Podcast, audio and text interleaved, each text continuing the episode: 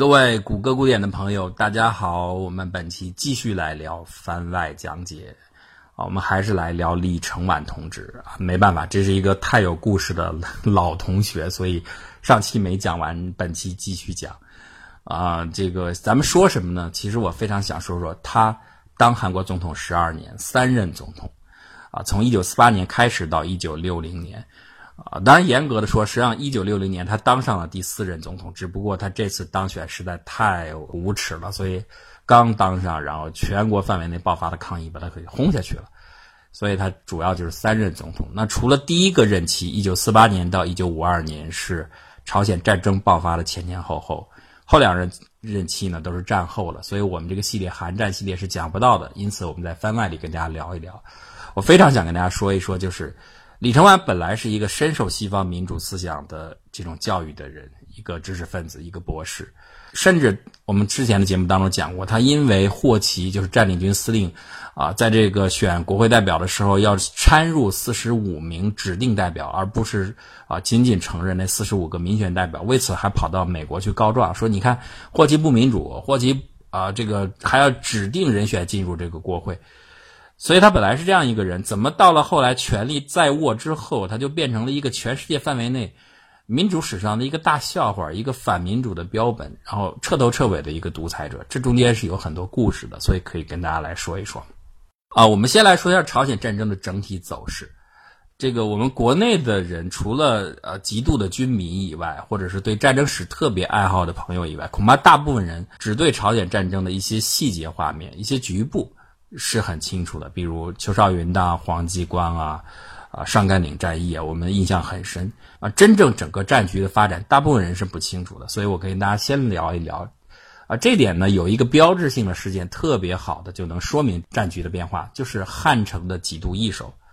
一九五零年的六月二十五号，朝鲜战争爆发，三天后，人民军就占领了汉城。然后三个月后，美军在仁川登陆，朝韩联军重夺汉城，这是第一次拉锯。然后六个月后，这个中国人民志愿军再次南下夺占汉城，五次战役嘛。然后九个月后，美军又一次拿回了汉城。十二个月之后，这个战局的战线就稳定在三八线了。而且这个时候，中美双方为主啊，已经开始进行停战谈判了。所以名义上来说，朝鲜战争是三年时间，其实真正决定战争的主要进程的和最后结果的就是第一年。而这个时候，其实有一个很有意思的问题，不知道大家想过没有？就是当啊美军第一次仁川登陆，然后顺利的在北朝鲜推进，把朝鲜人民军已经完全打垮打垮了。啊，当时金日成同志已经考虑我要去苏联进行流亡的时候，这个时候有一个问题摆在美韩联军面前，就是这个新夺下的朝鲜。应该怎么建立政权？谁说了算？李承晚当然觉得那当然是我了，我提出的北伐嘛，我要统一祖国嘛。美军你只是帮忙嘛，啊，美国人不这样想。其实我们说过，美国人对李承晚是很不满意的，不管是军方还是政界。所以当美军推进到北朝鲜的时候，美军现在想的是我要成立一个军政府，然后呢，我把政权交给这个问题交给联合国，由联合国督导进行全朝鲜整个半岛的大选。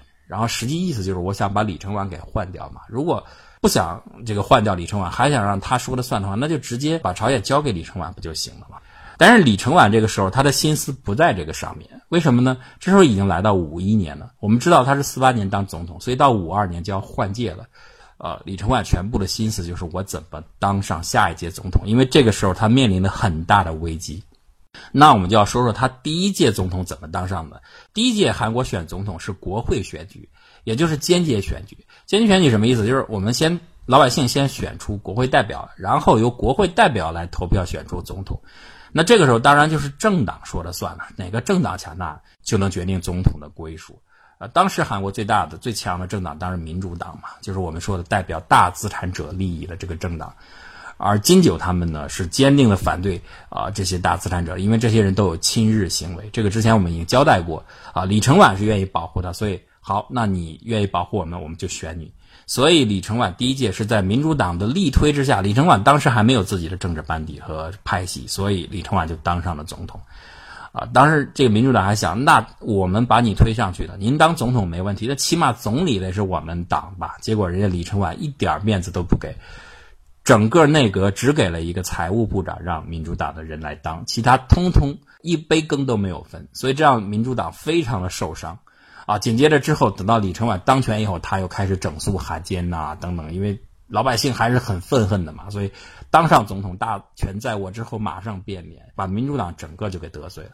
因此，四年之后，呃，快到四年的时候，到五一年的时候，再次准备改选的时候，民主党是绝不会支持李承晚的。而李承晚这个时候自己的政党羽翼未丰，所以如果还用间接选举的话，李承晚一定当不上总统。啊，可是呢，由于现在正在战争期间，所以老百姓对李承晚的支持率还是很高的。这个我们必须要说，任何的一个这个元首，他再不好，只要是战争期间，那绝对是同仇敌忾，大家一致对外，所以对他的战战时的国家元首的支持率一般都是很高的。所以李承晚就想，如果这个时候不是进行间接选举，而是老百姓直选的话，那我在老百姓心目当中现在的支持率还是很高的，那我就可以当选。所以怎么办？那就变间接选举为直接选举嘛。可是这牵扯到修宪的问题，而修宪又要过国会。国会我刚才说了，国会现在反对，主体是反对你李承晚的。所以怎么办呢？那只能用暴力嘛。所以李承晚就抓了十几名啊反对者的代表，直接就给抓起来了。这件事在世界舆论当中引起了很大的反响，尤其是美国直接就被打脸了。你扶植起来的所谓的民主的啊阵营的这个领袖，居然做出这种事。啊，因此当时美国驻韩代办 Lefna 已经甚至不满到什么程度，他已经和韩国的总参谋长两个人商量，说我们就准备政变换掉李承晚了。啊，但是这个计划后来报到高峰之后呢，啊，这个无论是美国的政界还是军界，呃，都不太赞同，因为毕竟现在战争正在进行当中，如果现在把李承晚给通过政变的方式，呃，想把他软禁嘛，如果把他软禁起来换掉，其实不太有利。啊，所以无论是克拉克还是当时的这个范弗里特都觉得不要这样做，啊，美国的国务院也说不要这样做，所以这个事情就压下来了。那美国默认了之后，那当然，啊，这个在国会就修宪成功了，就变成了直接选举，那李承晚就顺利的当选。所以这就是一次宪法的事件，第一次他当总统就是修宪。这个李承晚当上总统续任成功以后，马上就给美国人脸子看了，为什么呢？就不同调了。啊，这个他是五二年当上总统，那五三年一月，艾森豪威尔就当上了美国总统。美国总统换届了，那美国永远是这样嘛？如果前一任总统打仗的话，新上来的总统一定是来擦屁股，就是我们不打了，这个和平，然后节省资源。啊，艾森豪也是一样，所以他一上来政策就是我们要尽快和中共签订停战协定，结束朝鲜战争。啊，这下不知道为什么李承晚又动了他哪根筋了，他又跟美国人开始拧巴的干了。啊，他直接提出来给艾森豪威尔上书说：“我要单独北进，你们这样强加给我们的停战啊，不仅我们同意的停战是可耻的。”这点，我觉得李承晚比金日成还有骨气。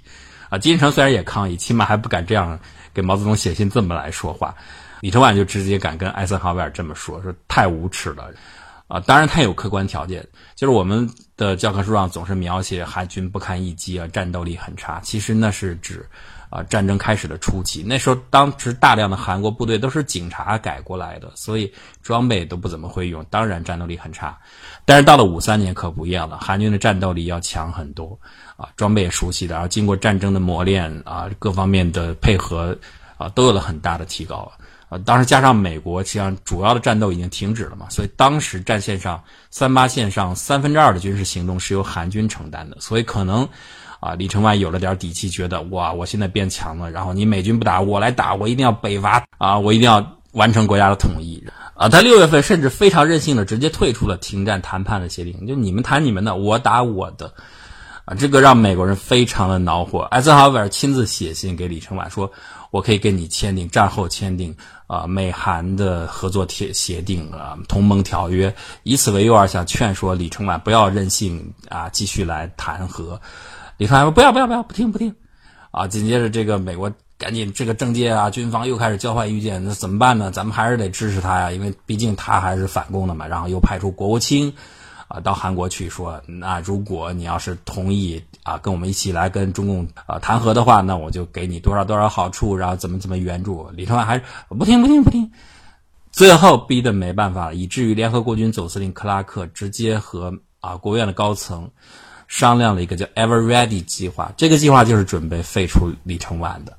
然后呢，这个计划就是说，我们当时啊，韩军的总参谋长是白善烨嘛，他是军方的一把手，那我们就直接让白善烨将军来掌控整个军权，然后宣誓效忠联合国部队。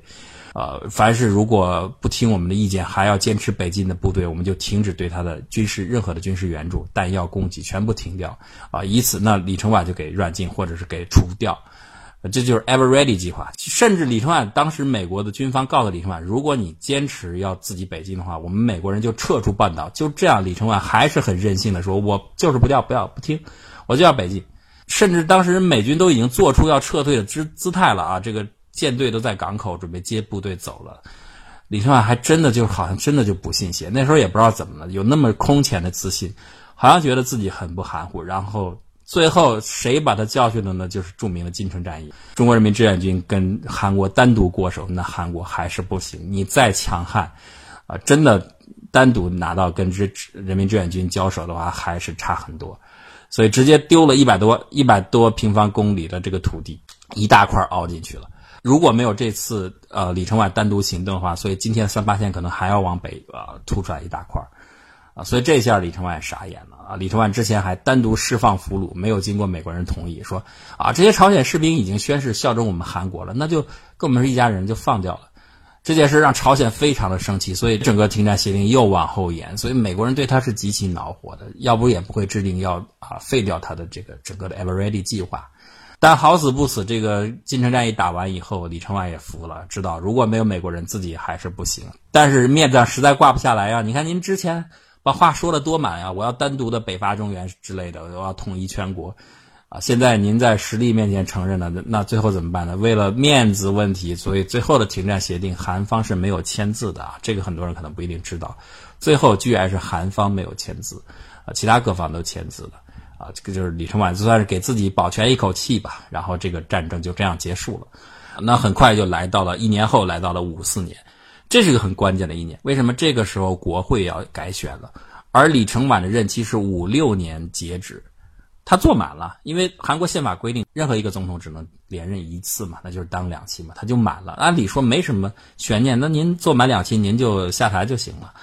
啊，李承晚这个时候还有小心思，他还他已经尝到权力的滋味了，还想再当一次总统，所以如果继续再当的话，就牵扯到这个宪法，又遇到宪法门槛了，只能连任一次，怎么办？那五四年这次就非常重要，因为五四年国会改选以后，那要修宪，所以这次改选就必须让自己的班底，就是自由党，他成立了自由党，让自由党在国会里成为第一大党，然后修宪的话就可以改变这个门槛，就让自己更多的连任。所以当时要修宪是个什么情况呢？当时整个韩国国会二百零三个议员，就是二百零三席，啊，按照宪法来说，如果要修宪的话，必须过三分之二多数，三分之二多数就是一百三十五点三三，这是个精确的数字。所以一百三十五点三三，大家都明白，如果要修宪的话，就意味着得有一百三十六个人投票才行，啊，才能够算那突过了一百三十五点三三嘛，大家都知道这个道理。李承晚的派系就决定发起修宪，说我们的开国总统不应该受到连任条款的限制。这个开国总统嘛，应该可以无我一直做到死，就这么个意思。然后呢，于是就发起修宪。那修宪以后投票的结果呢，是一百三十五票赞成，刚好一百三十五票赞成。那很明显了，很巧啊，就是刚好你没有过一百三十五点三三这个线呢，所以修宪案就等于失败了。于是呢，所有的自由党的人就非常沮丧，跑到李承晚上跑到李承晚家里说：“哎呀，总统，对不起你啊！”然后这个次修宪失败了，啊，李承晚看了看大伙修失败了吗？没有啊，没有失败，我们已经通过宪法了啊！大家一想，您是不是脑子有问题啊？您虽然是文科生，不至于算术这么差吧？一百三十五点三三是门槛线，咱们是一百三十五票，怎么算也没过。李承晚说：“不对，不对，不对，你们不会算，你们数学不好。”这个是这样的，二百零三的三分之二是一百三十五点三三，按照四舍五入来说，那就通过的标准线就应该是一百三十五，而我们今天投票结果刚好是一百三十五，于是我们就通过了。这就是全世界民主史上的大笑话，四舍五入宪法选举门槛就给通过了。实际上他还是因为他有强势嘛，他有特务部门、强力部门，所以硬是靠着这么歪七八扭的解释。居然修宪成功，然后允许他连任。好，您就算是五四年通过了，您可以继续连任。可是问题是，李承晚当时已经遇到了强有力的竞争对手，这个竞争对手就是民主党的申义熙。申义熙当时深得大家的这个支持，所以真的要选举进行的话，顺利进行的话，李承晚很可能是选不上的。啊，但是就非常奇怪的是，在总统大选开选前的不到十天，然后这位申义熙突然莫名其妙的死掉了，在去外面呃宣传的路上就死掉了。所以大部分人认为这里边可能是和李承晚是有关系的。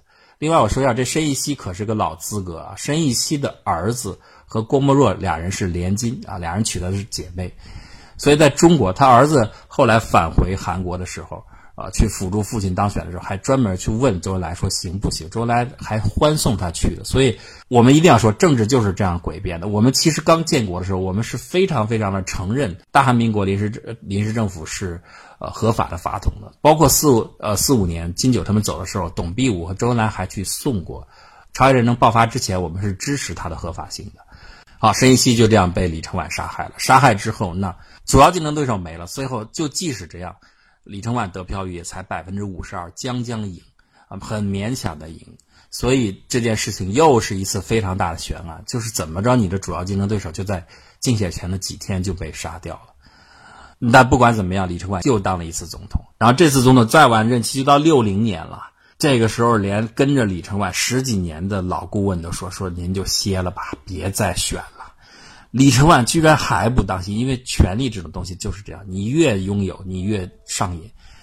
所以李承晚说：“我要领导人民呐，没有我，这韩国人民怎么去斗争啊？怎么去生存呐？”然后还这个上演了什么戏码？然后啊，这个周围的人还绝食啊，然后抗议啊，一定要求李承晚这个去。啊，竞选总统等等各种耻辱的事情都都来了。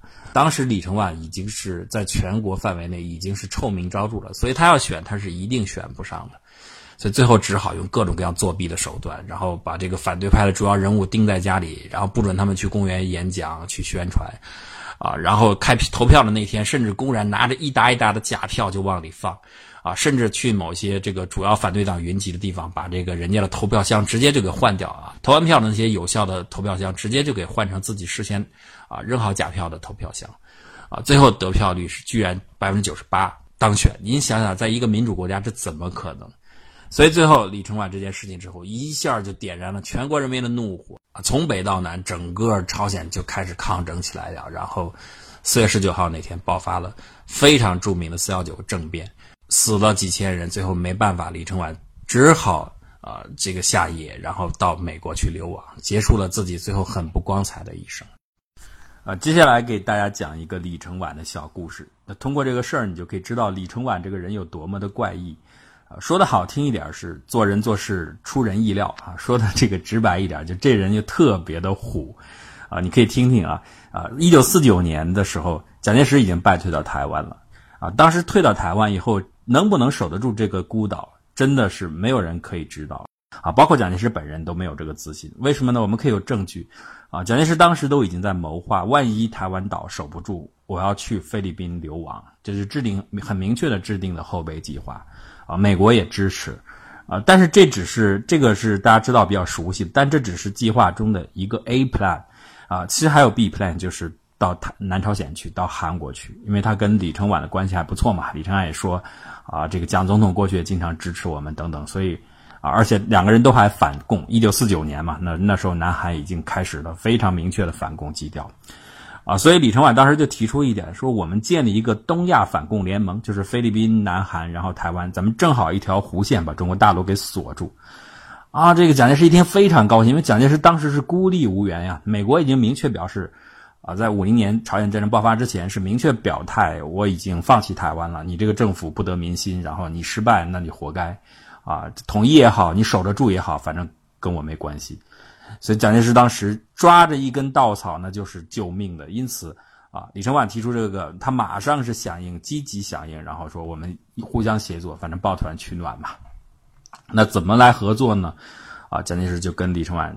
大概交换了一下，就是你将来可以允许我去流亡，然后我呢就把我的空军先派过去，啊，帮助你北伐朝鲜，然后统一整个的朝鲜半岛，啊，甚至呢将来你统一后，我的陆军也可以去从东北，从朝鲜鸭绿江进入东北，然后反攻大陆，复夺中原，啊，因为当时我们国军失败就是从东北开始的嘛，辽沈战役，那我现在也从东北开始这个反攻计划，当然说的是很好了，就这么个意思。其实最后根本也就没执行，啊，不过他们确实有很密切的联络。所以，一九四九年八月，啊，李承晚就邀请蒋介石去访问韩国，蒋介石也果然去了。那个时候大陆是什么状况呢？那个时候我们的人民军解放军已经推过推进到这个安徽、湖南一线了。当时，啊，这个陈明仁和程潜已经在这个湖南宣布起义，然后。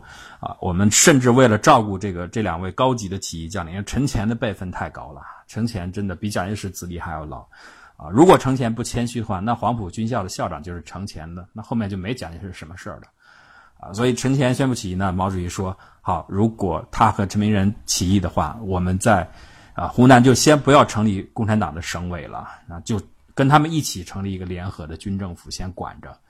啊，所以对他们是很尊重的，因此当时已经推进到这一线了。当然，蒋介石知道这个大陆守不住了，广州政府他不管，他就跑到南韩去了。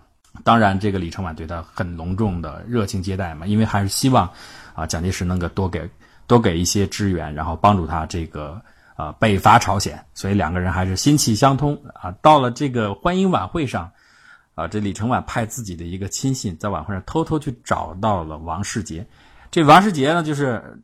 这个是一不得了的人物啊，就是今天咱们武大的老校长，第一任校长王世杰啊先生。这位先生是我们国家法学界的泰斗、奠基人物啊。他写的那个《比较宪法》，我推荐大家可以看一看，真的是啊钢鼎之作，非常非常的好啊。然后那个他当过外交部长，台湾的外交部长，因为他从学界嘛，然后非常受到蒋介石的赏识。他也没什么背景。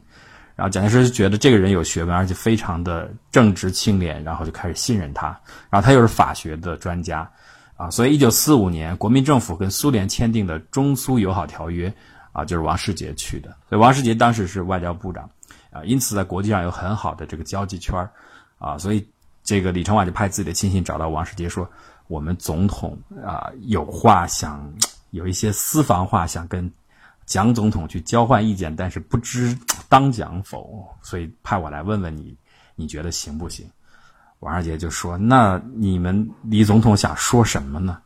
啊，我们李总统想建议蒋总统杀掉孔祥熙跟宋子文，办把这俩人办了，因为你们国家，你们中华民国失败就是这俩人给闹的。”王二姐一听，心中暗喜，因为其实当时大家所有人都非常恨这两个人嘛。这这大家都知道嘛，蒋家天下，陈家党，宋家姐妹，孔家财，所以国人基本上就很恨王世杰虽然是一个啊这个大学者，比较矜持，但是也偷偷点了点头说，啊可以说吧，但是有一点，你可千万不要说这件事告诉我，更不要说我同意了，所以还是很谨慎啊。但是这位亲信一听哦，王世杰说可以说，那觉得就没问题，告诉李承晚了啊。蒋介石访问三天啊，走的那一天。啊，在机场送行的时候，这李承晚的二劲儿就上来了。因为李承晚之前在心里掂量，我到底要不要说。最后一看，蒋介石马上要登上飞机了，螺旋桨都开始旋转了，再不说就真的走了。然后就上前啊，紧紧握住蒋介石的双手，说：“啊，这个李承晚比蒋介石大一轮啊，整整大十二岁，所以是他的老大哥。说啊，这个老弟啊，这个哥哥心里有句话，不知道这个能不能说，是对你们国家的一个。”谏言，你能不能听得进去啊？蒋介石当时也很激动，这三天受到热烈接待嘛。说哥，你说吧，啊，只要是对我们国家好的，我一定听。李承晚就说：“那我可说了啊，你得把这个 大，你把你的国舅爷，还有这个孔祥熙，你这俩亲戚你得给办了，因为我在美国，我经常去美国呀，哥熟啊，美国我多熟啊，美国所有的人都告诉我，包括你们的很多华这个华侨。”都恨这两个人入股，说这俩人背着你不知道捞了多少钱，你恐怕是不知道，太坏了！你们国家坏就坏在这俩人身上，所以你得把他给办了。呃，这样的话你们反攻大陆才有希望，你们才能斗得过共产党，不然我觉得就没戏啊！哥哥，这可是给你掏心窝子的。蒋介石一听这个眉毛就立起来了，这是他的大忌讳。其实你说他不知道吗？他怎么可能不知道呢？啊！但是这个话他实在是。这是他内心最难，有自己夫人在嘛，这最难做的一件事情。所以，啊，蒋介石有点不高兴，就说：“说你怎么能相信这是共产党这些人的宣传，共匪的宣传呀？这是故意丑化我，我怎么没有办贪腐？那徐那徐文增我不就办了吗？徐文增是什么？徐文增就是中统的头嘛，啊，这个大家通常觉得中统、军统、军统是戴笠，然后中统是徐徐文增，大家觉得他们可能是局长，其实还不是，他俩都是啊这个副局长。这所以这个中统局和军统局很怪。呃，贺耀祖也好啊，还有这个朱家骅，这俩是正手，但是一把手，但是这俩人不管事儿，所以实际上的一把手是戴笠和啊徐文增。他说我不是把徐文增给办了吗？啊，徐文增这个人真的说不来，真是太好色了。最后他被蒋介石处理也是因为这个事儿。啊，一开始自己娶了一个算是包办婚姻吧，然后自己不满意，因为他留学了嘛。徐文增长得也很帅，然后也很有气质，然后喜欢这个啊洋味儿足的新女性，就喜欢这样的，而且长得漂亮的。紧接着啊，没多久回来以后，遇到自己一个下属王素媛，这这姑娘东北姑娘啊，特开东北姑娘就是这样嘛，比较泼辣，比较直接嘛，然后很热辣，身材又高，然后高人高马大的。啊，一下就看中，然后这个王素媛也很喜欢徐文增，俩人就搞在一起了。后来呢，这个有一次呢，放假的时候，这个王素媛把自己的姐姐王素清啊带到这个公馆，带到这个徐公馆啊，没想到他姐姐长得更漂亮，一下这个徐文增淫心大动，晚上就把这个啊他姐姐也给这个办了。之后呢，他姐妹俩都大闹，都大闹，然后这徐文增非常冷静，就说那我就拿钱来摆平嘛。啊，给了这个王素媛足够的钱，然后他还是看上他姐姐，因为他姐姐确实啊，王素清更漂亮，然后身材又更高、更高挑，所以啊，俩人就在一起了。这是算是他的第二任老婆。这个王素清呢，其实是有老公的，而且这老公呢，只不过是经常不在国内，在国外读书。而且这王素清老公跟徐文增还是朋友，俩人还认识，还熟识啊。所以在这个出国之前，还跟徐文增见过面，然后说：“你看，我我要走了，我家里人多。”啊，多蒙你照顾，你多担待，这个多照看一点，啊，没想到结果这人走了五年，五年后回来，这一看，徐文增说，啊，哥们儿，我这这有五个孩子，我给你我我和你老婆生的，一年一个，一年都没糟践，就生了五个孩子，然后那人也没办法，他也没什么势力，所以只好那算了，你们俩在一块儿在一块儿吧，然后。啊，到了台湾，但是这个王素清是他第二任老婆啊，然后就开始用这个徐文增的名头到处走私啊，甚至跑到国外到缅甸走私，然后搞得整个一塌糊涂，然后最后整个党国里边这个怨声载道，那只好蒋介石把徐文增办了。其实跟他老婆有莫大的关系啊，所以这个蒋介石才会跟李承晚说说我也办了徐文增啊，但是李承晚说话特别直接，不给留面子，是直接点到麻筋上了说。问那徐文增不是你亲戚啊？你得办你亲戚啊！蒋介石没话说，脸气的铁青。啊，这时候李承晚终于啊看出来了，好像蒋介石不高兴，然后赶紧说啊，行了行了，兄弟，那就当哥没说，好吧？那个你能听就听，不能听算了。蒋介石不说什么，然后登上飞机走了。一路上气哼哼的，啊，在飞机上人很多也不好说。一下到这个飞机到了台北，坐着车往官邸走的时候。旁边只有王世杰了，就说薛婷啊，这个你说说我有什么办法？这些人都在造我的谣，这俩人，啊，宋子文、孔祥熙到底贪了多少钱，我也不知道。你说我怎么办？那我那王世杰能说什么？王世杰不实指望这个李承晚谏言以后，蒋介石能为能被这些话打动。一看啊，这个蒋介石也没什么心思，所以只好说啊，您也别生气了，这都是共产党的谣传呐，这个造的谣啊，而且这两位也不在。现在也不在我们台湾了，在美国，所以就不要想这些事情了。然后，蒋介石就愤愤不不平，啊，大家通过这件事就可以知道，李承晚就是这么一性格，非常非常的虎，非常非常的二，出人意料。好吧，那今天就跟大家先聊这么多，啊，下期咱们再讲。